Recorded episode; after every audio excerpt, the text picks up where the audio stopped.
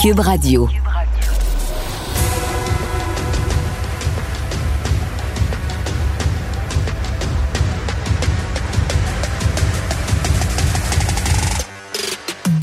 Rentable, fiable, innovant, innovant, innovant. Avec eux, ça risque de fluctuer.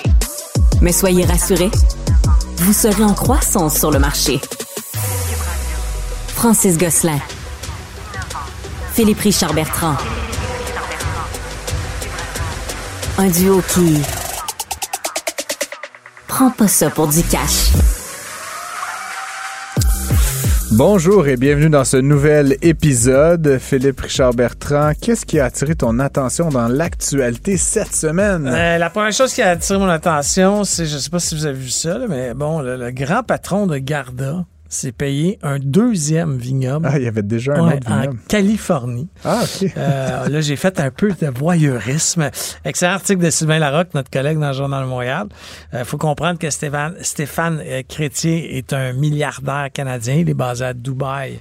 Euh, c'est un Québécois. C'est lui qui a fondé Garda. C'est pas Garda qui achète le vignoble, c'est lui personnellement. Il va payer 56 millions de dollars pour ça. Euh, petite somme, rondelette.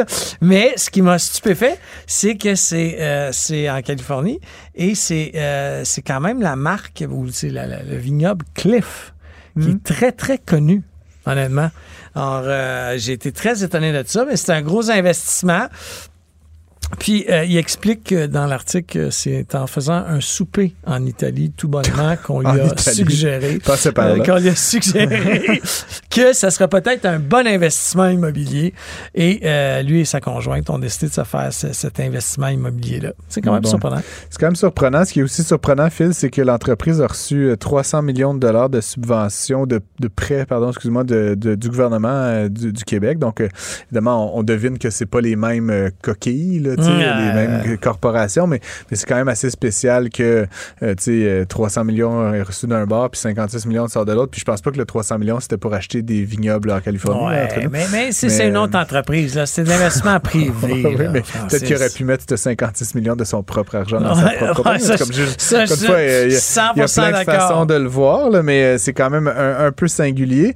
Euh, L'autre truc qui est étonnant, enfin étonnant, pas très étonnant, mais tu sais, euh, comment les riches sont riches, c'est qu'évidemment, tout ça se fait, Philippe, non pas par sa petite Inc. de l'avenue euh, du Mont-Royal à Montréal, mais par une société du Delaware qui s'adonne à être un genre de paradis fiscal au plein milieu de des États- l'Est des États-Unis. Donc, essentiellement, il y a des enjeux intéressants de fiscalité autour de cette entreprise-là. Puis à la fin, Phil, Garda, on aime, on n'aime pas, mais c'est quand même, tu sais, c'est pas non plus euh, les Calinours, hein, c'est quand même une compagnie de gros bras qui peuvent euh, possiblement euh, Ah, ils, ont, ils ont- ils ont- incarner, ils ont une armée, euh, by the way, aujourd'hui. Plus une- pas à Montréal. Une là, milice mais- légale. Donc, encore une fois, tout ça, pour moi, est, intéressant, on va se le dire. Donc, euh, donc voilà, c'est tant mieux pour lui. hein. J'espère que le vin sera bon puis que dans ses prochains voyages en Italie, il pourra impressionner ses amis à la table. Euh, bon, sinon, euh, écoute, il y a eu un, un- rapport là, qui était intéressant, Phil, euh, concernant le, prix des aliments, en fait, qui a été dévoilé là, par la Banque du Canada. Et évidemment, ce qu'on apprend, c'est que dans le, problème de la concurrence là, dans le domaine de l'alimentation continue d'être un enjeu. Ça fait en sorte qu'on anticipe que même si la plupart des prix de l'économie vont se stabiliser là, à l'horizon fin 2020, comme mi, mi à fin 2024, euh, il se pourrait que le prix de l'alimentation, lui, continue d'augmenter. Euh, il, y a, y a quand même un, un vrai enjeu là dans la mesure où, tu sais, com- comme tu le sais, Philippe, l'alimentation, contrairement à d'autres biens de l'économie, Mm. c'est pas vraiment compressible. Tu, sais, tu peux, tu peux faire comme il faisait au Venezuela, le Maduro Diet. Je sais pas si c'est déjà entendu Ouais, ça. Le- il, y avait, il y avait tellement de problèmes économiques que les gens, en moyenne, avaient perdu du poids, ouais, comme la moyenne des, des Vénézuéliens. Ça, ça ferait du bien aux États-Unis, par contre, pas ici. Ouais, mais blague à part, je pense qu'on veut quand même que les gens mangent à leur faim euh, au 100% Québec et au. Canada. Donc, en tout cas, ça reste un, un petit enjeu. Puis pour moi, ben, évidemment, euh, on voit le- la plupart des autres prix qui tranquillement convergent vers la cible de la, de la- de la Banque du Canada. Le seul qui continue de résister c'est vraiment le prix des logements. Euh, ceci dit, on a eu, là, petite parenthèse, c'était pas dans cette nouvelle-là, mais on a eu des bonnes nouvelles hein, sur les mises en chantier au Québec en septembre. Ouais, il y a une petite augmentation. Ben, une petite grosse augmentation. augmentation. Ça, ça a doublé par rapport à la même période l'année dernière. Bon, ça avait été une relativement mauvaise période, mais, mais ça reste qu'on est revenu là, dans des territoires un petit peu plus confortables. Donc, ça peut permettre d'anticiper, si ça se maintient à ce niveau-là, que d'ici environ un an, un an et demi, on retrouve une forme de... Encore une fois, c'est pas que les prix vont redescendre. En fait, je réitère, là, je, fais de la pédagogie de Hum. l'inflation, mais les prix vont arrêter d'augmenter. Puis idéalement, évidemment, si les salaires, eux, progressent, ben, ça va nous permettre de ré- réatteindre un nouveau euh, pouvoir d'achat le moyen euh, au Québec. Euh, Parle-nous du journal Métro. Phil. Métro Média, vous savez, c'est ce journal qui était distribué, qui était gratuit, qui a décidé de se mettre sur la loi de la protection de la faillite. Ouais, ouais. Euh, ce qu'on apprend dans un article de ce jeudi, je- en fait de jeudi le 19 octobre, c'est vraiment spécial. Le syndic qui a été nommé, ok, a réalisé que l'entreprise a pour à peu près 2,4 millions euh, de dettes, ok, euh, qui ne sont non garanties. Donc, tu comprends que ces gens-là risquent de tout perdre. La deuxième affaire, c'est que la, les- la seule actif de la compagnie, c'est que la compagnie attend des crédits d'impôt à venir d'à peu près 2 millions de dollars. OK? Donc, tu sais, tu dois 2,4. euh, Il y a 2,2 millions qui vont rentrer. Par contre, il y a une phrase qui m'a fait sursauter, OK, du syndic. Parce que ça, ça, ça, Moses que ça regarde pas bien pour l'ancien propriétaire. L'ancien propriétaire s'est versé 2,57 Oui, ben oui, millions de ça, profit ouais, ouais. quelque temps avant la Bon, débâcle je, je veux financière. pas le défendre, je connais pas les dossiers, mais ce que j'avais compris, puis c'est ce que j'avais lu initialement, Phil, c'est que il avait investi 3,5 millions, donc c'était comme une manière de se rembourser son investissement. là. mais encore une fois, je veux pas, je, je ne défends pas. Par contre, Ouais. par contre, tu comprends que quand tu fais un dépôt de bilan, OK, quand tu vas devant ton syndic, ça, ça paraît moins bien. Mais deuxièmement, le syndic peut revoir cette Oui, transaction-là, oui, peut te redemander de payer Mm. cet argent-là. On en a déjà parlé ensemble lors d'un débat où on n'était pas d'accord. C'est un cas. OK, de, de parce que j'ai lu dans le Journal de Montréal, Mm. j'ai pas plus de détails que personne, euh, autre que d'avoir lu l'article qui est très bien fait. Euh, honnêtement, ça regarde pas bien. Puis c'est exactement pour ça que je disais que les Aïe, lois aïe, sur la faillite devraient être resserrées. Il paraît qu'ils se sont partis à un club, lui puis Stéphane Huot. euh, du groupe là. Hey, sans oublier, Euh, puis j'ai fini là-dessus, ouais. que la ville de Montréal, tu comprends, il- en plus, en plus de toute cette conf- déconfiture-là, qui se soit payé 2,57 mi- 2,57 ouais, ouais, euh, ouais. millions de dollars de remboursement, la ville de Montréal venait d'y donner une subvention de 1,2 se- 1,2 millions. Donc, il a utilisé la subvention pour se Euh. payer personnellement. Alors ça, on appelle ça des crosseurs. Ah, écoute. Oui, oui, pas si oui, loin. oui, Ouais, oui, euh, Moi, j'aime pas ça, les gens S'il y a comme des ça. gens qui veulent me donner des millions, euh, je peux vous donner mon numéro de téléphone. J'accepte les virements. Tu Interact, acceptes les subventions. les bitcoins. Euh, on termine, Philippe, avec cette, cette espèce de grand sujet là, qui, qui, est, qui est évidemment fascinant pour nous qui sommes à, la, à la radio, à, à Cube. Cette fameuse loi là, qui, qui, qui, a tou- qui est toujours pas en vigueur. hein. C'est comme plus comme une menace de quelque chose à venir. Évidemment, les deadlines là, se rapprochent. Je crois que l'adoption devait se faire en début d'année 2024. Je parle évidemment de la loi C-18. Là, C'est une loi qui est censée forcer les, euh, entre guillemets, là, les géants du web à payer euh, les médias pour que euh, pour qu'ils puissent diriger du trafic sur leur site. En tout cas, j'ai toujours trouvé ça un peu absurde comme libellé d'une manière de voir le monde. Finalement, les médias sociaux servaient bien la cause des médias d'information en redirigeant du trafic. Puis après, à ces médias-là, nous inclus, d'afficher des bannières, de faire de la pub, etc. Donc évidemment, depuis que euh, ça a été annoncé, ben, les gens du web, Facebook en tête, le Facebook carrément maintenant bloque euh, carrément tout le partage de nouvelles. Pour moi, honnêtement, mon fil Facebook est rendu complètement inintéressant parce que entre mes amis, ce que j'aime discuter, c'est d'actualité. Puis quoi de mieux qu'un article d'un média pour partir la discussion? Maintenant, c'est absent. Il y a des gens qui font des captures d'écran. Ce que je ne comprends pas, c'est Ouais. qu'il y en a qui passent. Il y a des articles Ouais. qui sont pas bloqués. Ça se peut. Écoute, Ça, c'est étonnant. Euh, le- ce dont je voulais parler, par contre, c'est que, bon, Facebook, évidemment, fait, fait son, son mécréant, mais de l'autre côté, il y a quand même Google, qui était l'autre là, principal euh, au banc des accusés. Et Google a quand même pris le, le pari de jouer un petit peu avec, avec la ministre euh, Pascal Saint-Onge, là, qui a remplacé euh, Pablo Rodriguez au, au patrimoine. Et donc, euh, Madame Saint-Onge, en fait, ce qu'elle dit, c'est qu'ils sont à la table, ils négocient avec Google, et Google a fait une proposition qui me semble intéressante. Je ne sais pas si ça va passer, je ne sais pas comment ça va se faire concrètement, mais l'idée, puis je vais revenir un peu fil à la loi. là. La loi, ce qu'elle obligeait, bon, c'était d'indemniser les médias, mais elle obligeait et Facebook et Google et n'importe Mmh, quel autre mmh. à aller voir chaque média canadien et de négocier one by one by one les genres d'entente. Fait que, tu sais, à toi, je te donne 3 pièces et quart, à toi, 4 pièces et 28. Et donc, c'était comme un peu absurde comme manière de fonctionner et, et totalement improductif. Puis après, il y avait toute une question de c'est quoi un média? Euh, J'ai eu cette conversation-là avec Mario Dumont plutôt cette semaine, mais tu sais, toi, toi, t'es-tu un média? Moi, je suis un média. Ouais, si je me pars mon site, le francesgosselin.com, puis que je fais un, blog une fois par semaine, je suis évidemment pas un média. Mais si je t'embauche, puis qu'on est deux, puis si j'embauche Tristan en régie, puis qu'on est trois, puis si on est quatre, puis si on publie cinq articles par semaine, cinq articles par jour, c'est quand qu'on devient un, Un média? influenceur, c'est un Ben, média? puis encore une fois, je veux pas rentrer dans, dans ce débat-là, mais à un moment donné, ça- la, la définition, évidemment, dans la tête de ces gens un peu déconnectés à Ottawa, c'était les médias qui existent. C'était la presse, le Devoir, le Journal de Montréal, le Globe and Mail. le Night- Et ultimement, pour moi, tu sais, encore une fois, qui a été beaucoup dans le domaine des médias depuis 20 ans, ça, ça empêche la naissance de nouvelles formes d'expression. là, Right? C'est comme on, on va prendre les 14 grands médias canadiens, puis on va les protéger ad vitam aeternam euh, au détriment de, de toi puis moi Ouais. qui se partent une, une petite feuille. là. Euh, et donc, encore une fois, il y avait ce problème-là. Et donc, ce que Google propose, que je trouve intéressant, c'est de dire, guys, fixez-nous un montant, idéalement pas trop important, mais nous, on va poter de l'argent. là. Je sais pas, 1 million, 2 millions, 5 millions, là, tu sais, puis à l'échelle de Google, là, 5 millions, Mm.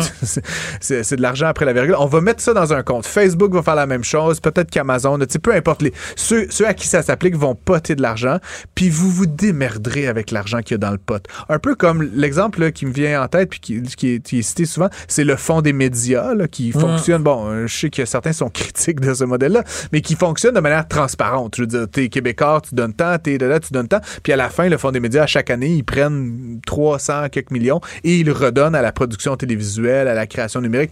Mais c'est c'est le fonds des médias qui fait les règles, c'est le fonds des médias qui a le jury, c'est le fonds des médias qui décide. C'est pas à, à Google puis à Facebook de négocier avec chaque petit producteur, chaque, tu comprends? Fait que j'aime bien cette idée d'à un moment donné, Ben, c'est comme un on va mettre de l'argent, on va mettre de l'argent dans un pot, Mm. puis vous, gouvernement canadien, créez-vous une structure, mettez en place des règles, puis démerdez-vous pour redistribuer l'argent, parce que je pense que Google reconnaît qu'il y a un besoin de financer les médias d'information. Ils ont juste pas envie de s'en occuper, Mm. Et puis d'être constamment en train de renégocier puis de renégocier. Mais encore une fois, je trouve la proposition intéressante. Ma question, puis euh, honnêtement, j'ai pas trouvé réponse, mais tant qu'à créer un nouveau fonds, pourquoi on demanderait pas au fond des médias d'avoir un- une nouvelle branche médias d'information, Mm. tu sais, euh, et puis d'a- d'administrer ça. Euh, Téléfilm Canada et, et- et le Fonds des médias partagent déjà des ressources. Pourquoi on rajouterait pas comme une troisième euh, structure, si tu veux, à cet environnement-là, qui permettrait de financer non pas le cinéma, non pas la télé, non pas les jeux et le numérique, mais bien les médias d'information comme faut Cube. juste faire attention, au Canada, puis particulièrement au Québec, on est bon pour recréer des structures. mais c'est pas ce que je dis. Pourquoi on n'utilise pas une structure Ouais. existante? Encore une fois, il y a quelque chose là, je pense. Je pense qu'on va suivre ça avec beaucoup d'intérêt, Phil. Donc, c'était notre revue d'actualité. Suivez-nous, écrivez-nous. Euh, studio.cube.radio. Ouais, radio. je, je suis fatigué. ça peu. Euh, à très bientôt. On se retrouve dans le prochain segment. Ne ratez plus rien. Cette émission est aussi disponible en balado sur l'application ou en ligne au cuberadio.ca. Un taux d'intérêt très élevé qui défie toute la concurrence du marché. Avec Francis Gosselin et Philippe Richard Bertrand. Prends pas ça pour du cash. Il y a beaucoup de questions ces temps-ci d'entrepreneuriat, mais en particulier d'une forme d'entrepreneuriat qui, moi, me fascine personnellement, le repreneuriat. Ça consiste à reprendre, comme le dit le nom, des entreprises existantes, les, les racheter généralement, puis devenir soit l'actionnaire ou même dans certains cas le gestionnaire de ces entreprises-là. Euh, pour en parler, on a quelqu'un que- qu'on aime bien, qu'on connaît bien, un ami, Patrice Letourneau. Je sais même pas comment le présenter. Il est consultant, entrepreneur et repreneur pour les fins de la côte. Bonjour Patrice. Les gars. Merci d'avoir accepté l'invitation. Euh, on commence par des questions faciles. Euh, euh, Patrice, après une carrière comme consultant, tu as été consultant en management pendant plusieurs années. tu as été 4 ans, 5 ans chez Amazon Web Services dans la région de la Scandinavie, c'est ça? Exact. tu es revenu au Canada avec l'idée de reprendre une business. Ça te vient d'où cette obsession de vouloir absolument reprendre une business plutôt que, que d'en créer une nouvelle ou, d'être un, salarié? Ben déjà, je suis un entrepreneur à la base. J'ai fondé ma première entreprise, j'avais 18 ans en import-export, ensuite euh, logistique de transport. Euh, on a d'ailleurs fondé ensemble les Curative Mornings Montréal, donc euh, cofondateur. Ah, et puis Conseil Atelier, qui est une, une, entreprise de conseil que j'ai vendue en 2017 à un groupe de Montréal, le groupe Logian. mais après donc cette carrière d'entrepreneur-là, puis de consultant, comme tu parlais, je suis allé en Scandinavie, puis chez Amazon, j'ai vu des entreprises hyper innovantes en Scandinavie qui étaient euh, euh, euh, des, des, espèces de, de symboles d'innovation. il y a aussi les modèles de gestion chez Amazon qui m'ont beaucoup inspiré. Puis j'ai appris plein de choses là-dedans. Je me suis dit, en revenant ici, je peux mettre ça à profit. Par contre, repartir une start-up, on sait que le taux de réussite n'est pas toujours extraordinaire. Hmm. J'avais entendu parler d'un enjeu de relève. Hein. Je pense que vous en avez, vous ben avez des gens à l'émission, là, Alexandre Olive, etc., il y a deux semaines qui en ont parlé. mais ça m'a touché à cœur, ça, comment on s'assure que ces entreprises-là qui sont rentables, qui fonctionnent bien, qui ont été bâties à bout de bras par des, des entrepreneurs de, pendant. Fait que c'est par générosité euh, sociale et grandeur d'âme. Don de soi. et, et, intérêt personnel, évidemment. Et intérêt on, l'appelle Mère Teresa. non, mais il y, a un enjeu de relève, c'est vrai. Moi, j'ai des compétences que je veux apporter, puis il y a un intérêt personnel sur l'entrepreneuriat ou le reprenariat. Yes. Euh, puis le modèle financier est, très euh, intéressant, même avec des taux d'intérêt élevés aujourd'hui. Là, euh, on peut, euh, si on fait du leverage buy-in, c'est-à-dire euh, lever de la dette, acheter une entreprise, par exemple, qui fait un million de BAIA, de, de bénéfices avant intérêt, impôt, amortissement, de 1 million, une valorisation de peut-être 5 millions, mais on met un million de notre poche, on lève 80 de, de, financement à la banque.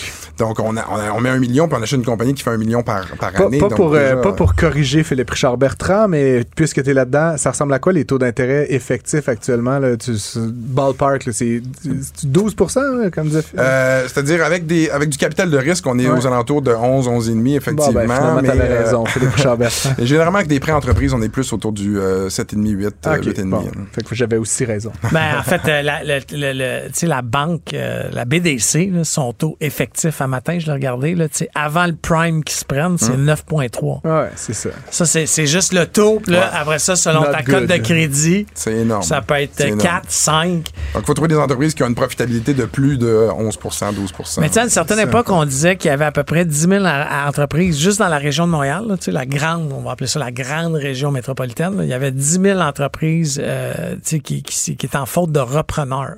C'est énorme. C'est énorme. C'est pas des, on parle pas de business là, moribondes qui sont euh, des zombies. Là. On parle d'entreprises avec des profits qui fonctionnent et que, que ça soit un monsieur ou une madame qui en est propriétaire, a déjà, ils sont à 70, 80 ans, là.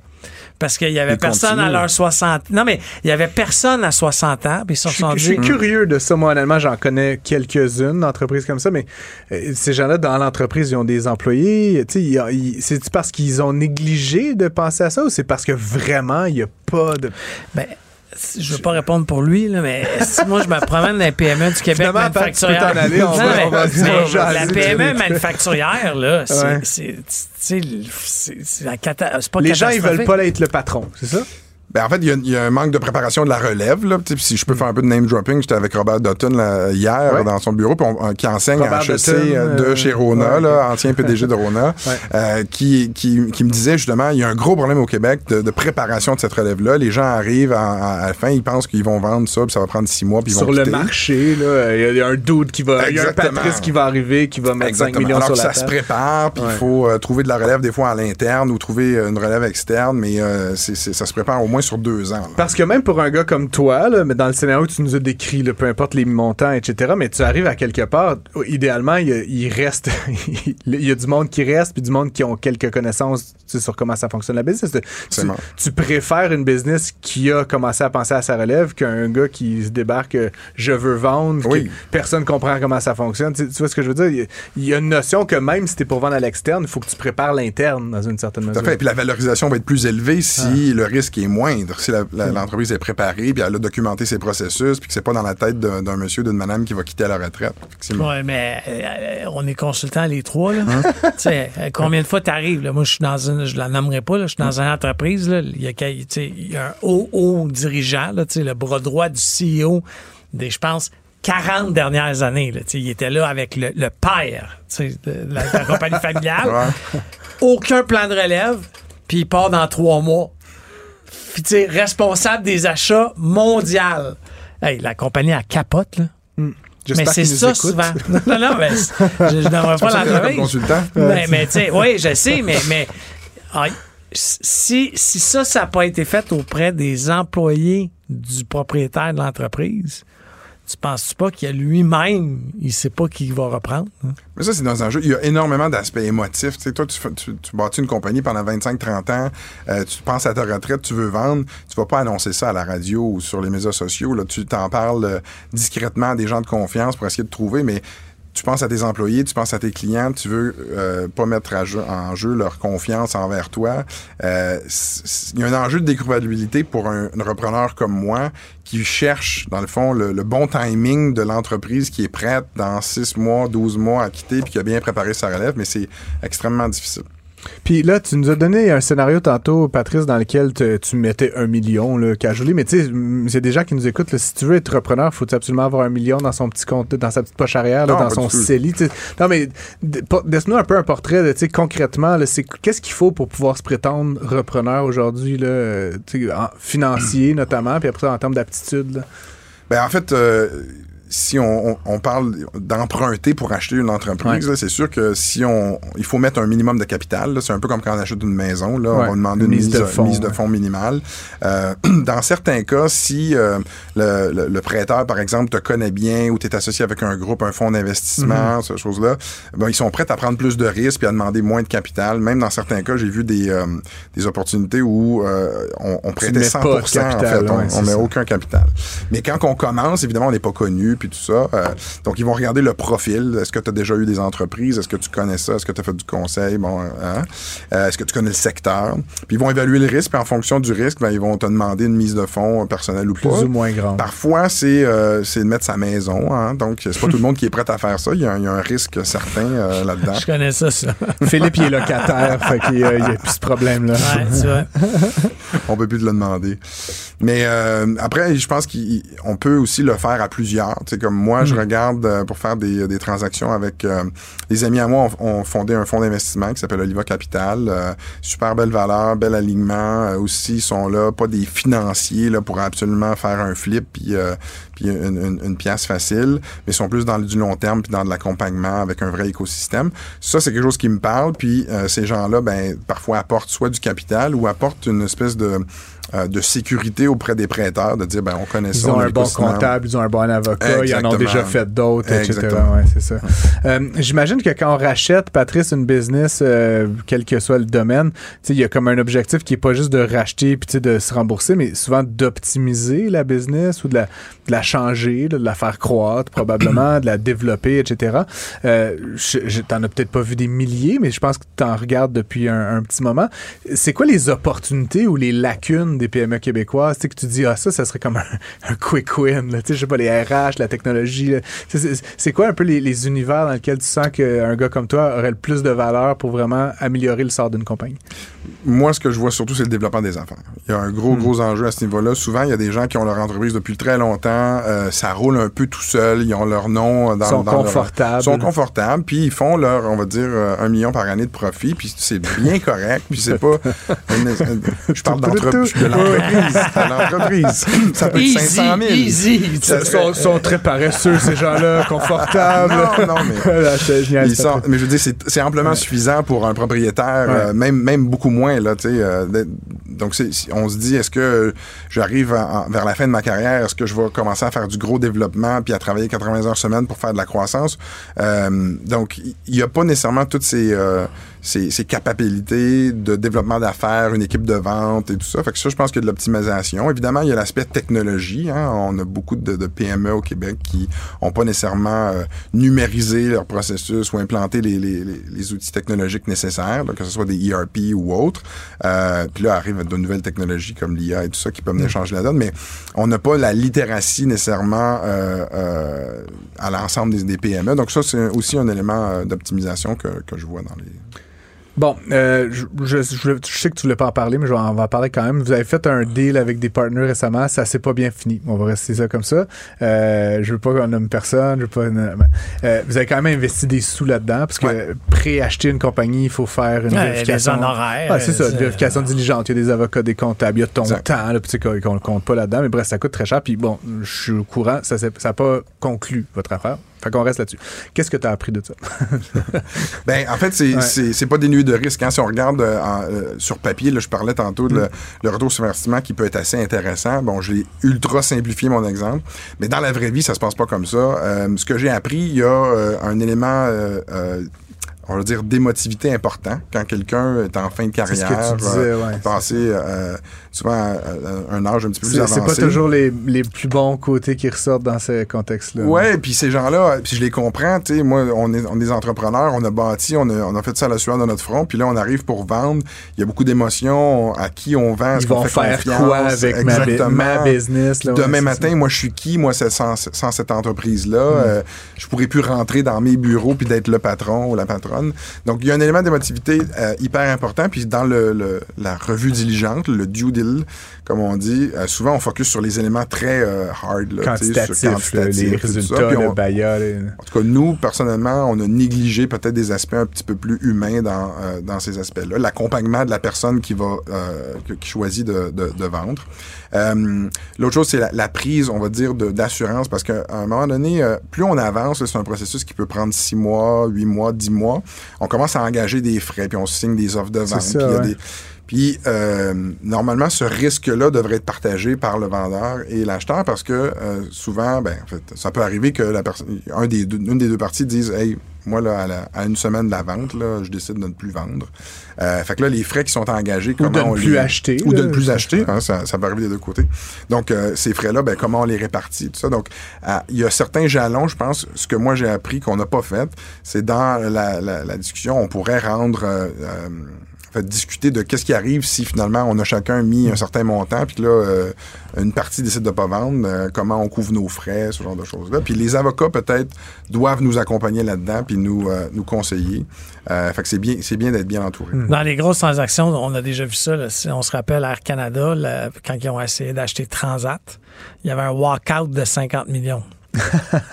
Ça donne le puis, goût de conclure. Puis on walk out, ouais, quand, même. quand même. Il y avait, il y avait plus de zéro que le deal à Patrice quand même dans cette entente. On est beaucoup de, dans les. Non, non, mais, mais je, pense, je pense que, tu sais, euh, j'aime, j'aime ce que tu dis parce que euh, moi aussi, j'en ai fait quelques transactions dans ma carrière, puis j'ai pas walké out souvent, mais, mais quand j'ai walké out, euh, je suis resté pris avec des honoraires considérables d'avocats, de comptables, mmh. de vérification. Ouais. Puis euh, je pense que le risque partagé, ça, ça amène un sérieux. De, je pense que ça amène peut-être un, un, certain sérieux dans la transaction des deux parties, mmh. de se mmh. commettre. Mmh.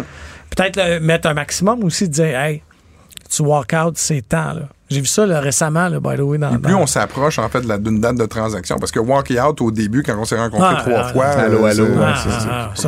C'est qui qui paye le Quand on a commencé à signer les offres de financement, puis il y a des frais. Là. Je comprends. Euh, dernière affaire, tu l'as mentionné très rapidement, puis je m'en voudrais de pas te poser la question, Patrice, mais tu as travaillé chez, chez Amazon, euh, que, euh, on aime, on n'aime pas, mais quand même, tu sais, euh, je pense que les Québécois et pas mal tout le monde a une relation un peu ambivalente envers cette marque-là. Pourtant, pour t'avoir entendu le raconter souvent, tu dis, et je te crois qu'ils ont des pratiques à l'interne de gestion qui sont comme du 23e siècle. Exact. Donne-moi deux, trois, quatre affaires là, que, que, tu penses qui sont, tu sais, qu'on que, que ne sait pas nécessairement, puis que dans Amazon, c'est comme, my God, tout le monde devrait faire ça. Là, ben, déjà, il faut faire la distinction entre Amazon et Amazon. Là. Moi, j'étais chez Amazon Web Services dans l'info nuagique. Ils donc, vendent euh, du cloud. Ils là, vendent du cloud. Ça. Donc, l'hébergement. Quand vous regardez tu faisais Netflix, pas de la livraison. De... Exactement, je ne faisais, faisais pas de la livraison de colis. colis. C'est pas moi qui cogne à votre porte avec, euh, avec son jacket la machine de à sécurité. Café, euh, j'étais pas dans les entrepôts. Mais euh, effectivement, ils ont ils ont ce qu'ils appellent des principes de leadership. Euh, et tout est géré dans ça. Donc, par exemple, nous, quand on embauchait des employés, on les embauchait strictement sur les 14, maintenant il y en a 16, principes de leadership. Euh, par exemple, l'obsession du client, livrer des résultats, ce genre de choses-là. Donc, ça importait peu, c'était pas ça importait quand même mais peu ce que tu avais fait avant ou euh, est-ce que tu avais l'expérience dans ce qu'on cherchait, c'est le fit de culture. Est-ce que euh, dans les leadership, dans la culture dans la zone, 16, tu fit, la liste, bien là-dedans. Puis prouve-le-moi, c'est-à-dire démontre-moi par des histoires, du storytelling, que tu es, obsédé du client, par exemple. Raconte-moi une histoire, puis là, les entrevues, c'était seulement deux principes de leadership pendant une heure, puis là, tu as une demi-heure chacun, puis convainc-moi que tu es vraiment obsédé du client, euh, en me racontant une histoire hyper détaillée avec de la donnée et tout ça. Ensuite, quand on veut une promotion, ben c'est la même chose. Il faut démontrer qu'on est là-dedans. Euh, puis ça, on le voit souvent, c'est sur les murs là, les, mots, là, les valeurs, ce genre de choses-là. Mais chez Amazon, c'est dans les courriels, c'est dans l'information, dans la salle. Tout le monde parle de ça. C'est un langage. Euh, puis quand on veut quelque chose pour un client, ben on dit ben ça serait, euh, on serait obsédé du client si on mettait tel programme en place, ce genre de choses-là. Ça guide vraiment tout, ce qui fait que les gens sont hyper autonomes. Il n'y a pas de processus, il n'y a pas nécessairement d'outils. On fait comme on veut tant qu'on est aligné sur les leadership principles de la, de la boîte. Euh, fait que comme gestionnaire, ben, c'est beaucoup plus facile de gérer des plus grandes équipes. T'as pas besoin de faire de, de micromanagement, de supervision. Tu fais confiance. Tu sais que les gens, ils ont la culture à cœur, puis ils s'en vont dans la même direction parce qu'ils respectent ces principes. Il euh, n'y a pas de PowerPoint chez Amazon?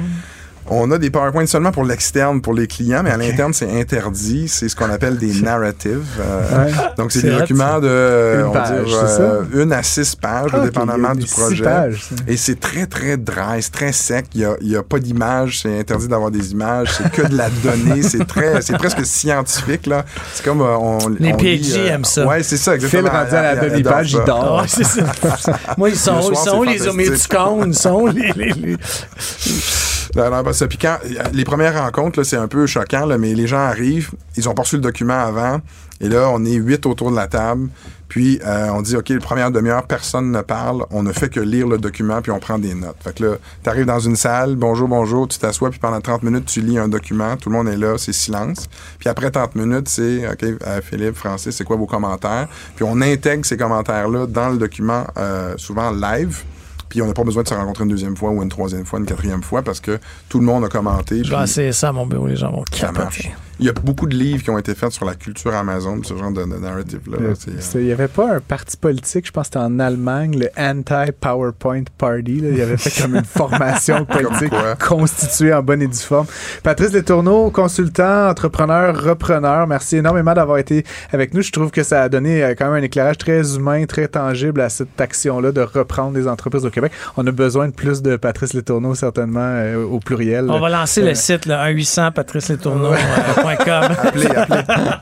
Excellent. Bonne soirée. Merci. Ne ratez plus rien. Tout ce que vous venez d'entendre est disponible sur l'application Cube ou le site cuberadio.ca.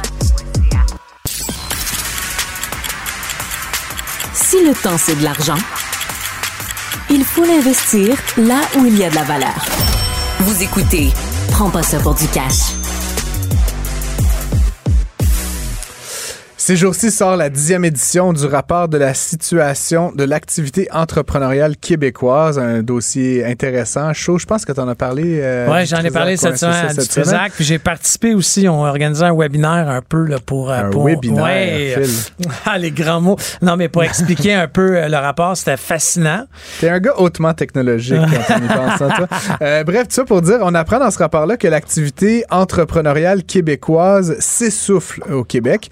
Et on aimerait euh, en savoir un petit peu plus à ce sujet-là. Et donc, on s'est dit quoi de mieux que de convoquer à l'émission euh, l'un des deux auteurs de l'étude, Étienne Saint-Jean, euh, PhD, professeur titulaire à l'Université du Québec à Trois-Rivières. Et là, bon, je pourrais faire toute la litanie de ses titres. Il était auteur de la chaire de recherche du Canada sur la carrière entrepreneuriale, de la chaire d'excellence en enseignement sur la pédagogie de l'entrepreneuriat. Et il est directeur de l'Institut de recherche sur les PME. Bonjour, Étienne.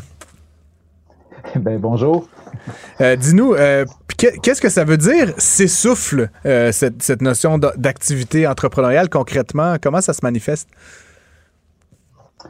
En fait, euh, on observe plusieurs indicateurs cette année qui sont légèrement à la baisse. Donc, on voit par exemple une baisse des intentions entrepreneuriales, une baisse également de l'activité entrepreneuriale émergente. Mais ce qui a surtout marqué notre attention cette année, c'est qu'on a observé une baisse de l'entrepreneuriat établi.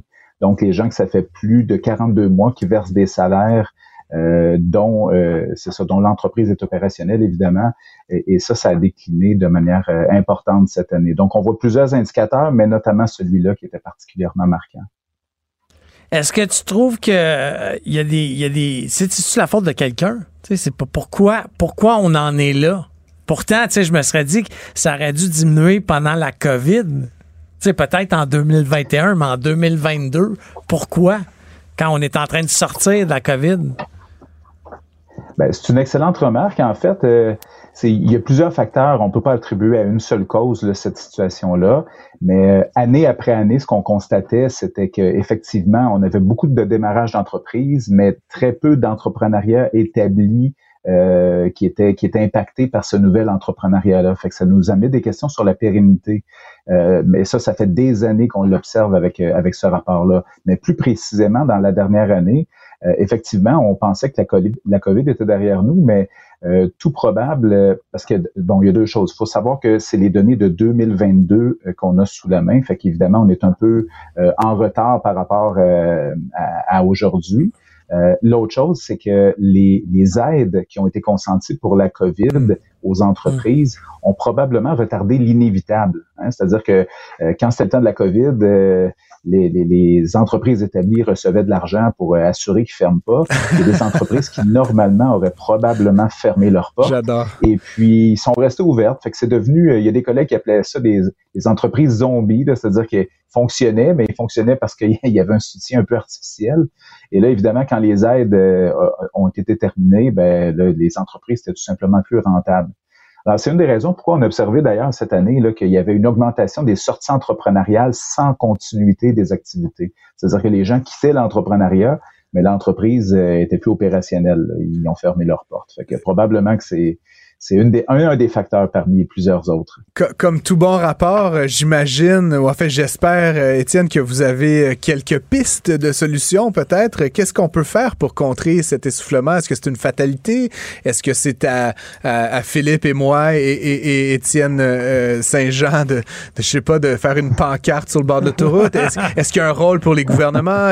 comment est-ce que vous voyez peut-être qu'on, qu'on rebatte l'enthousiasme autour de cette notion d'entrepreneuriat au, Québec? Oui, c'est une bonne question. En fait, évidemment, il y a beaucoup de facteurs qui sont difficiles à contrôler, du type euh, l'augmentation euh, du coût de la vie, l'inflation, euh, les, pénurie de main-d'œuvre. il y a plein de facteurs qui affectent le monde des affaires puis qui rendent de plus en plus difficile gérer les entreprises. Alors ça, c'est indépendamment des gouvernements, dans le sens que c'est plus difficile d'intervenir de ce côté-là. Par contre, ce qu'on a observé dans le rapport, qui peut être une piste super intéressante, c'est que euh, on, sait qu'il y a une, vraiment une grande proportion d'entrepreneurs établis qui approchent l'âge de la retraite puis qui envisagent sérieusement euh, vendre leur entreprise ou en tout cas du moins ben, partir à la retraite. Et de ceux-là, ben, il y a plusieurs belles entreprises qui pourraient être reprises. Et, c'est un peu ce qu'on a observé cette année. C'est la première fois qu'on sortait des données de ce côté-là, des données sur le reprenariat en tant que tel. Donc, on, a observé, là, donc depuis à peu près 7-8 ans au Québec, il y a vraiment euh, une augmentation importante du reprenariat, c'est-à-dire des gens qui deviennent entrepreneurs, mais en achetant une entreprise euh, qui est en opération. Fait que ça, ça peut être une, façon euh, d'éviter l'érosion, hein, parce qu'un dirigeant d'entreprise qui a personne pour prendre la relève, ben, il va mettre la clé dans la porte. Et c'est probablement plus vrai quand c'est des petites entreprises avec un, deux, trois employés. Fait que, euh, ça, ça peut être une solution, autrement dit, pour éviter cette espèce d'érosion-là euh, du nombre d'entreprises établies euh, au Québec. Euh, tu parles qu'il y a un engouement pour le reprenariat. Est-ce que le ralentissement économique puis le contexte des taux élevés risque de tuer ce phénomène-là, tu sais, dans sais, dans le sens que veut, veut pas, en ce moment, tu reprends une entreprise, euh, les banques prêtent de, faut la faire financer. Ouais, tu sais, c'est 12 à 15 là, by the way, là, en ce moment. Je peux te nommer des, des peut-être des meilleures conditions que ça, Phil. Appelle-moi après. ouais. Ben, euh, oui, effectivement, c'est une super bonne remarque. Euh, il y a plusieurs gens dans, le domaine du reprenariat qui évoquent ça, effectivement, l'augmentation des taux d'intérêt, que ça, peut avoir un impact sur euh, la reprise. Mais l'argent est relativement là au sens où les banques sont de plus en plus ouvertes à prêter de l'argent, évidemment, à des taux d'intérêt peut-être un, peu plus élevés que ça pourrait l'être, que ça l'était, disons, il y a quelques années. Mais des, des périodes comme celle-là où les taux d'intérêt étaient un peu plus élevés, euh, on en a eu par le passé également. Euh, j'ai l'impression que les entrepreneurs vont réussir sur le long terme là, à, financer euh, ces reprises-là, peut-être un peu plus un peu plus facilement. Là. Mais c'est sûr qu'à court terme, les taux d'intérêt, ça peut jouer d'une certaine façon. Par contre, quand c'est une entreprise qui est déjà bien rentable, qui, qui fonctionne bien, qui a un potentiel, euh, je pense que je pense qu'il y a moyen, autrement dit, là, de, de, de faire euh, de, de, procéder à ces reprises-là. Là. J'étais intéressé, Étienne, dans votre profil, euh, n'ayant pas eu l'immense plaisir ni la chance d'étudier à l'UQTR, mais d'apprendre qu'on avait au Québec une chaire d'excellence en enseignement sur la pédagogie de l'entrepreneuriat. Je me demandais justement, euh, sans, sans, trop faire mon, mon petit gars d'école, mais est-ce que justement l'enseignement de l'entrepreneuriat, les universités, est-ce que selon vous, vous allez me dire que oui, mais, mais concrètement, comment est-ce que les universités peuvent peut-être aider à, fabriquer ou à appuyer justement des gens qui ont un peu la fibre entrepreneuriale en leur donnant des mesures, des techniques. Comment est-ce que vous voyez ça? Et, évidemment, étant détenteur de la chair, j'imagine que vous avez quelques pistes pour nous euh, à, ce sujet. Oui, tout à fait. Ben, en fait, euh, on a vu là, depuis euh, peut-être 10-15 ans vraiment une augmentation du nombre de cours qui s'offrent pour l'entrepreneuriat dans les universités au Québec, mais c'est vrai partout dans le monde également.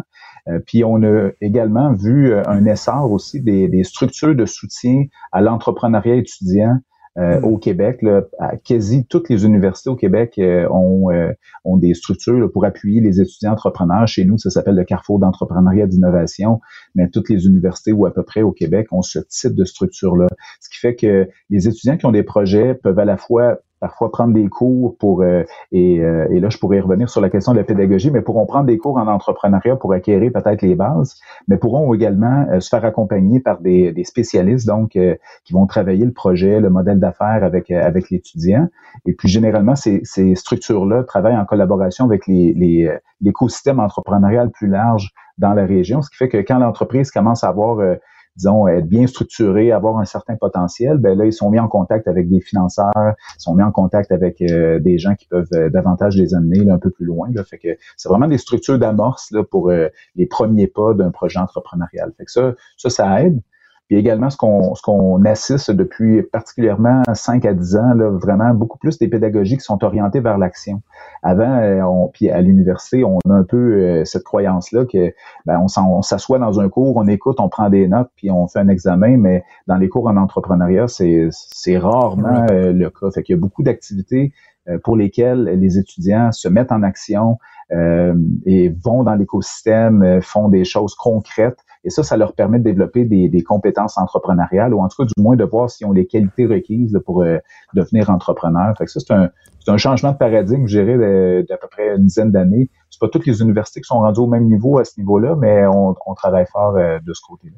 Tellement intéressant. Étienne, on vous aurait écouté pendant une heure euh, si on avait eu le temps. Étienne Saint-Jean, euh, PhD, professeur titulaire à l'Université du Québec à Trois-Rivières. Je vais vous repasser là, tous les titres, mais merci énormément.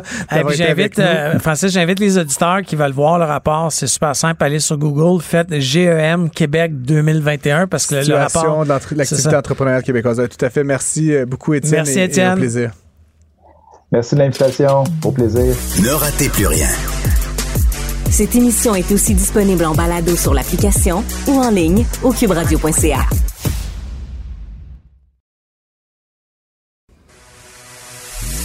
Un flux sans interférence. Pour une écoute plus que rentable. Prends pas ça pour du cash. Euh, pour faire face à la pénurie de main-d'œuvre, mais aussi parce que le Canada a historiquement été un des pays euh, les moins bien classés en matière de productivité. On entend souvent dire qu'il serait opportun d'investir en automatisation. Je, là, je regarde notre invité, savoir si je dis vrai. Euh, et donc, on a l'occasion ce soir d'accueillir euh, le président, directeur général, fondateur de Vention. moi, je dis Vention, un gars d'Ottawa, mais Étienne Lacroix. Vention a été une des pionnières qui a rendu l'automatisation industrielle accessible aux fabricants euh, par le biais de, certaines innovations numériques. Ils viennent, en l'occurrence, de recevoir un investissement assez important euh, du Fonds de solidarité des travailleurs du Québec euh, de 15 millions US. donc, euh, c'est ce que j'ai lu à quelque part, 20 millions canadiens, on peut dire. Euh, bonjour, Étienne. Bonjour. Ça va bien? Invention ou euh, invention, invention, c'est le diminutif d'invention. Ah, d'accord. On va le dire en, on va le dire en français. Sophie Durocher va être contente. Ça, se dit bien dans les deux. Là. Donc, reçu ce financement-là, donc de 20 millions, pour, pourquoi avez-vous besoin de, ben, déjà de, de cet argent-là, puis d'autant d'argent, puis, puis qu'est-ce que vous allez faire avec? Ouais, ben, écoute, on est bien content que, la, que, la, FTQ écoute, nous soutienne. la FTQ sont en fait sont avec nous indirectement depuis les tout débuts, hein, parce que la FTQ investi dans d'autres fonds de, mhm. de, capital de risque et donc nous connaissaient depuis déjà plusieurs années. Puis on, ils ont une opportunité de venir en direct euh, euh, dans nos dans l'actionnariat. Puis on se connaissait bien, fait que c'était tout naturel. Et ça, ce qui est intéressant avec ça, c'est que, euh, comme tu le mentionnais, il y a des beaux défis au Québec en automatisation industrielle. au Canada même et, ailleurs dans le monde, mais et d'avoir des partenaires financiers locaux, ça aide. Et écoute, le, le, le fonds ici est super présent au niveau des manufacturiers québécois euh, ont la même désir que nous de, faire en sorte que certains de ces manufacturiers-là puissent augmenter leur productivité. Fait qu'il y avait un bel alignement de mission. Fait qu'ils font pas euh, juste vous apporter de l'argent. possiblement, ils ouvrent le carnet d'adresse aussi. On, essaie, on dit que l'argent n'a pas d'odeur. On essaie d'avoir de l'argent avec l'odeur. voilà. Puis ben, la FTQ nous amène ça. Fait qu'on est bien content. C'est une belle collaboration qui, se continue dans le fond. là. J'ai une question, de marché. Est-ce que est-ce que c'est vrai qu'au Québec, il y a un retard Mhm. important ou considérable par rapport à peut-être d'autres provinces canadiennes. Oui, ouais, ça, c'est vrai. Et c'est un peu structurel, hein, parce qu'au Québec, on a été exposé énormément à l'aérospatiale. Et l'aérospatiale, c'est la petite série très manuelle. C'est des avions, on en sort 60 par année. Hmm. À 60 pièces par année, tu n'automatises pas. Et euh, deuxième phénomène, c'était le taux de change. Un taux de change qui jouait évidemment à la, défaveur de l'automatisation. Fait que tu mets ces deux facteurs-là, on a accumulé un retard. Puis ça, ben, on met ça dans le contexte de l'automatisation en général. Ça coûte cher d'automatiser. Hein? On paye pour la technologie souvent des, gros joueurs industriels, et toutes les composantes nécessaires, les robots, les convoyeurs, ainsi de suite. Mais il faut aussi payer pour les intégrateurs systèmes qui ont de l'expertise pour prendre toutes ces composantes-là puis faire des lignes automatisées. Voilà. Fait qu'on paye deux fois. Et euh, Venture essaie de faire en sorte que l'expertise justement des intégrateurs systèmes, on peut mettre ça dans une plateforme en ligne qui est simple d'utilisation. Donc, quelqu'un qui est sur le plancher manufacturier, qui est peut-être pas un expert, d'automatisation, mais qui connaît bien ses processus manufacturiers, peut le faire par lui-même. Et là, tu abaisses le coût de façon considérable. Fait que c'est ça votre métier, dans le fond. Là, si, je peux le résumer ainsi, vous faites comme une, interface ou une plateforme qui permet d'intégrer différentes composantes d'une chaîne d'assemblage d'une de production. C'est ça? Faut voir ça comme un gros kit Lego. Un kit Lego pour ingénieurs, un kit Lego industriel. Euh, mais on est dans la mission, c'est de démocratiser l'automatisation industrielle. Donc, on permet à des gens euh, d'aller en ligne, comme tu viens de le mentionner, de concevoir des, des lignes d'assemblage, des cellules robotisées avec de la composante Lego, des robots, des convoyeurs, ainsi de suite. Mm. Voir le prix en temps réel et de commander ça. Ah, c'est vraiment comme du. Tu sais, moi, j'ai beaucoup de clients dans le manufacturier, là, donc, donc tu sais, pas. C'est comme un plug and play. Là. Tu vas prendre des messages, euh, les convoyeurs, les machines de coupe, puis tu vas juste faire en sorte dans ton système, là, j'extrapole, je le connais pas, mais qu'il va être capable d'améliorer le flow, puis peut-être partir une nouvelle de production plus vite. Exactement. nous, on a une idée d'une machine automatisée, là, puis la livraison, on parle de quelques jours, quelques semaines, on parle pas de mois. Euh, hmm. Et aujourd'hui, on est dans une taille où on, peut servir des gros joueurs. on a chanceux, on sert du, du, Tesla, du bon Nordvolt, on va en parler, c'est un ah, client du, côté de Berlin. Euh, euh, mais on est capable aussi de servir plein de petits joueurs. C'est en fait c'est ça notre, notre créneau, c'est les petits manufacturiers à, à haut taux de mixité qui ne pouvaient pas s'automatiser. Donc, c'est du logiciel. C'est pas du génie. C'est pas du conseil. Ah, là, tu m'amènes sur un sujet. c'est les deux. Euh, c'est un modèle un peu Apple-esque. Hein? On peut créer de la simplicité. Tout le monde se rappelle des MP3. dans le temps, moi, je retourne dans le temps de Napster, de LimeWire. ma mère ne pouvait pas concevoir, euh, consommer de la musique digitale. C'est trop compliqué d'aller sur Napster, brûler des CD, ainsi de suite. Ils ont lancé l'iPod tout le monde pouvait avoir accès à la musique. On a accepté de payer pour ça, payer un dollar par chanson. On fait la même chose, donc on a pris du hardware et du logiciel qui sont faits pour aller l'un avec l'autre. Ça fait en sorte que l'utilisation euh, pour l'utilisateur est très simple et des non-experts sont capables de naviguer le flow. Vous dites euh, plusieurs fois dans, dans, vos communications, puis j'ai vu votre site web, et le mot démocratiser revient beaucoup euh, par rapport à l'automatisation manufacturière. Euh, donc, démocratiser, c'est rendre accessible au plus grand nombre, à des mmh. gens qui autrement comprendraient pas ou auraient pas accès peut-être. tu nous as donné des éléments bon, d'ordre conjoncturel, l'aéronautique, le taux de change, mais est-ce qu'il y a comme une opposition culturelle viscérale? Est-ce que les Québécois ont Rage Against the Machine ou Je ne crois pas. Je pense que nos, euh, nos, manufacturiers ici sont juste rationnels, comme, comme, comme tous, puis ils réfléchissent bien à comment utiliser leur, leur dollar, puis c'était juste pas intéressant dans les, les conditions historiques, mais c'est en train de changer. Puis je faisais un lien en introduction avec la pénurie de main-d'œuvre. Hmm. J'imagine que tu le fais aussi. Peux-tu nous expliquer un peu comment vous voyez ça? C'est une opportunité? Vous vous, vous, vous réjouissez chaque fois que vous voyez des chefs de l'emploi? C'est concrètement tellement vrai, ça, la pénurie de main-d'œuvre. Ça, c'est vrai partout, pas juste au Québec c'est vrai aux États-Unis, c'est vrai en Europe également. Et avant, on faisait l'automatisation principalement pour sauver des coûts. C'est la thèse mm. principale. Aujourd'hui, on fait principalement l'automatisation parce qu'on trouve pas la main d'œuvre. Juste pour ça, juste pour faire. Et, on voit des centaines de, business cases nous par mois passer entre les mains. La moitié, c'est des enjeux de pénurie de main d'œuvre. Hmm. Mais avec la montée des taux, là, je pense qu'on était rendu à neuf montées consécutives à court terme. La Banque du Canada, la, semaine passée, by the way, a dit qu'elle pensait peut-être même encore augmenter, ce qui me fait capoter. Je vais réserver mon jugement là-dessus pour un autre segment de l'émission. Mais est-ce que, est-ce que tu penses que ça peut affecter votre business? Cette augmentation-là? Ça, crée des cycles. Hein, on n'est pas, euh, on vit pas dans un vase clos. Euh, si les taux d'intérêt sont élevés, les gens investissent moins en, capex. Fait que bon, ça, on, danse. Capex, c'est des dépenses en capital, donc des machines. et des machines, ainsi de suite. mais on est chanceux parce qu'on offre des solutions qui coûtent moins cher généralement. Euh, si on regarde l'industrie de l'automatisation cette année, mm. tout le monde, on regarde les gros joueurs, vous les connaissez tous, là, mm. ils sont tous dans le rouge. Pas nous. Nous, ça croît. Fait qu'on est. Fait que voilà. Fait que, parlant de croissance, 20 euh, millions de dollars, c'est beaucoup d'argent, mais en même temps, je pense que tu ne mets pas dans ta petite poche pour aller aux Bahamas. Qu'est-ce qu'on fait? Qu'est-ce qu'on fait avec 20 millions de dollars concrètement dans une compagnie comme Convention? L'automatisation industrielle, selon comment on coupe le marché, c'est 180 milliards. OK. Fait que 20 millions. On va pas bâtir le prochain joueur en automatisation industrielle avec 20 millions. Au total, Vention, depuis le début, on a, on a levé environ 165. OK. Mais même à ça, ça reste petit par rapport à la mission devant nous. Fait comment on utilise les, capitaux? Ben, c'est principalement pour l'expansion internationale. On a un bureau à Boston, un bureau à Berlin, un bureau à Montréal. Mais aussi pour développer la technologie. Il y a énormément de technologies. Nous, on permet aux gens de concevoir en 3D, de programmer sans code, de déployer des machines avec de l'assistance logicielle, qui se fait guider pas par pas. Hmm. après ça, de suivre les opérations avec les, les, couches analytiques, et ainsi de suite. Il y a beaucoup, beaucoup, beaucoup de technologies. Il faut contrôler des robots. Bon, euh, fait qu'il y en a beaucoup à bâtir. On avance bien, on est bien, on est bien content, mais ça se fait pas avec 165 millions. Non, non, c'est ça. Ça va en prendre plus, c'est ce que tu nous dis essentiellement. Ben, mais c'est brillant de le faire en étapes, par contre, parce que tu dilues, tu dilues moins la compagnie en disant, bon, cette fois-ci, c'est une tranche de 20, tu vas monter ta valorisation, chercher du chiffre d'affaires. On dirait qu'il sait de quoi il parle. Dans mon idéal, on lèverait, on lèverait du financement tous les jours. Moi, j'ai ton regardé, a augmenté de jour. Je, connais je connais des avocats qui seraient contents. environ 12 000 euh, de valorisation par heure travaillée. Fait que, on lèverait à toutes les heures, mais bon. Très intéressant. Mais donc, puis là, donc, je sais pas si on en a pas parlé avant, Étienne, mais c'est trop confidentiel, tu nous dis, mais vous, vous êtes en croissance, donc forcément. Euh, c'est ça la mission. Quand on prend du capital. Quelques chiffres là-dessus, là, ça ressemble à quoi la croissance chez Vention? Là, doubler chaque année ou tripler bah, chaque écoute, année? On, euh, année, on va pas doubler, mais on a été chanceux. On, ça va vite. En start-up, il y a une règle où tu te rends 2 millions, puis après ça, tu fais, tu triples, tu triples, tu doubles, tu doubles, tu doubles. 50, une licorne. Bon. on, a, on a fait ça. Là, on est, on, est, on est bien content et euh, on continue à croître, puis euh, avec des, des, taux qui sont généralement attrayants pour le commun des mortels, mais il faut, faut, être réaliste. On a accepté de prendre du capital de risque. Ça vient avec une responsabilité de notre côté de croissance. De, croissance. Euh, dans, dans, tout ce que tu as vécu dans cette aventure-là, c'est quoi la chose que tu dis avec ça?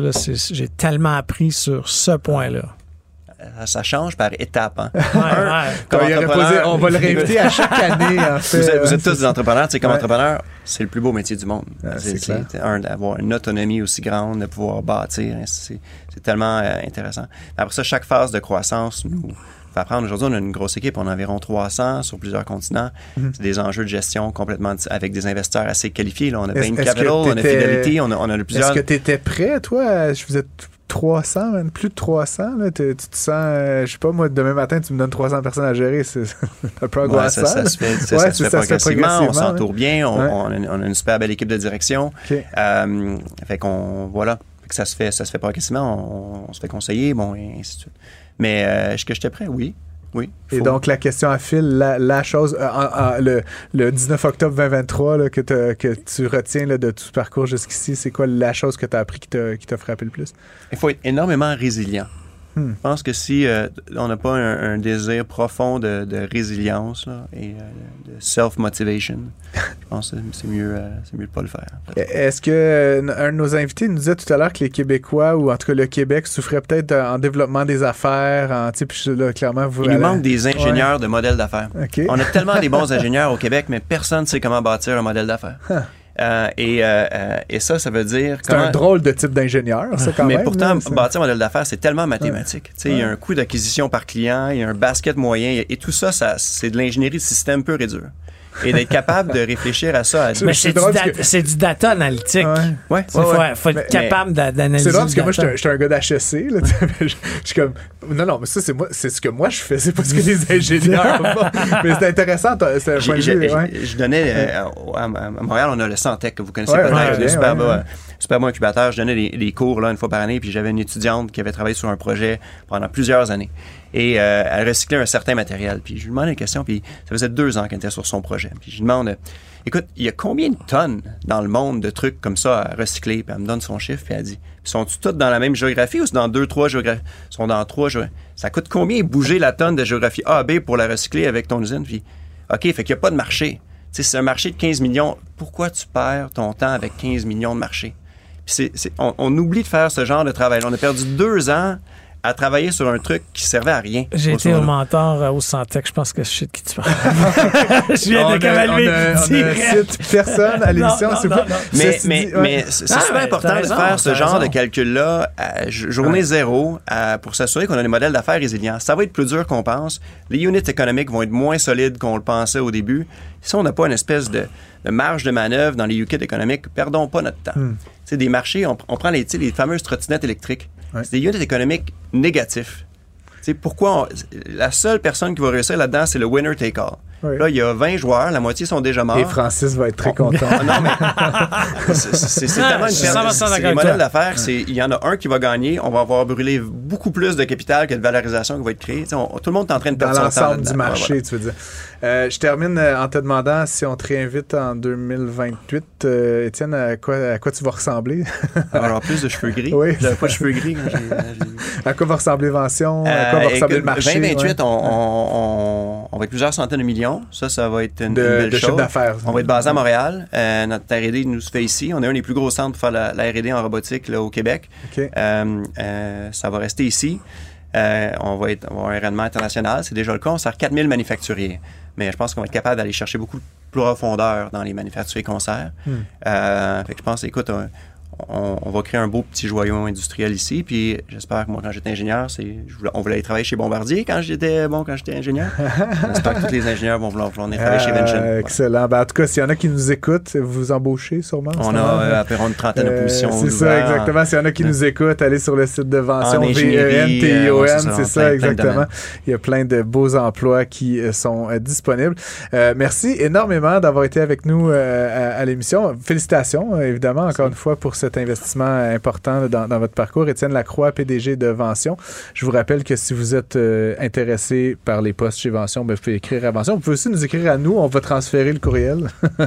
Et puis aussi, si vous êtes intéressé à, à ce qu'on reçoit d'autres euh, entrepreneurs, il y a des gens qui nous écrivent de plus en plus. Oui, hey, oui. t'as-tu pensé à inviter telle personne, telle personne? Et pour ceux qui veulent euh, euh, considérer l'automatisation industrielle, on est super chanceux avec les, les gens de la FTQ. Ça nous a permis d'ouvrir notre centre d'expérience client. Euh, plein de, de Lego pour ingénieurs à visualiser, Wow. tester. Donc, les manufacturiers d'ici qui veulent venir euh, Ça me parle. euh, y a-tu dit Lego? évaluer, qui veulent venir évaluer si des trucs sont faisables ou non. Ça, c'est Euh, basé où? c'est à Montréal, ici, à. Saint-Henri. euh, gratuit d'utilisation. On reçoit environ 3-4 compagnies par semaine et euh, ça nous permet d'éduquer euh, des gens ici. Voilà. Donc, je disais, vous pouvez nous écrire, euh, Philippe Richard Bertrand et moi, studio.cube.radio et continuez de nous écouter à toutes les semaines. Et c'était un grand plaisir d'avoir euh, un invité euh, fabuleux pour finir l'émission aujourd'hui. À la semaine prochaine. Ne ratez plus rien. Cette émission est aussi disponible en balado sur l'application ou en ligne au cuberadio.ca.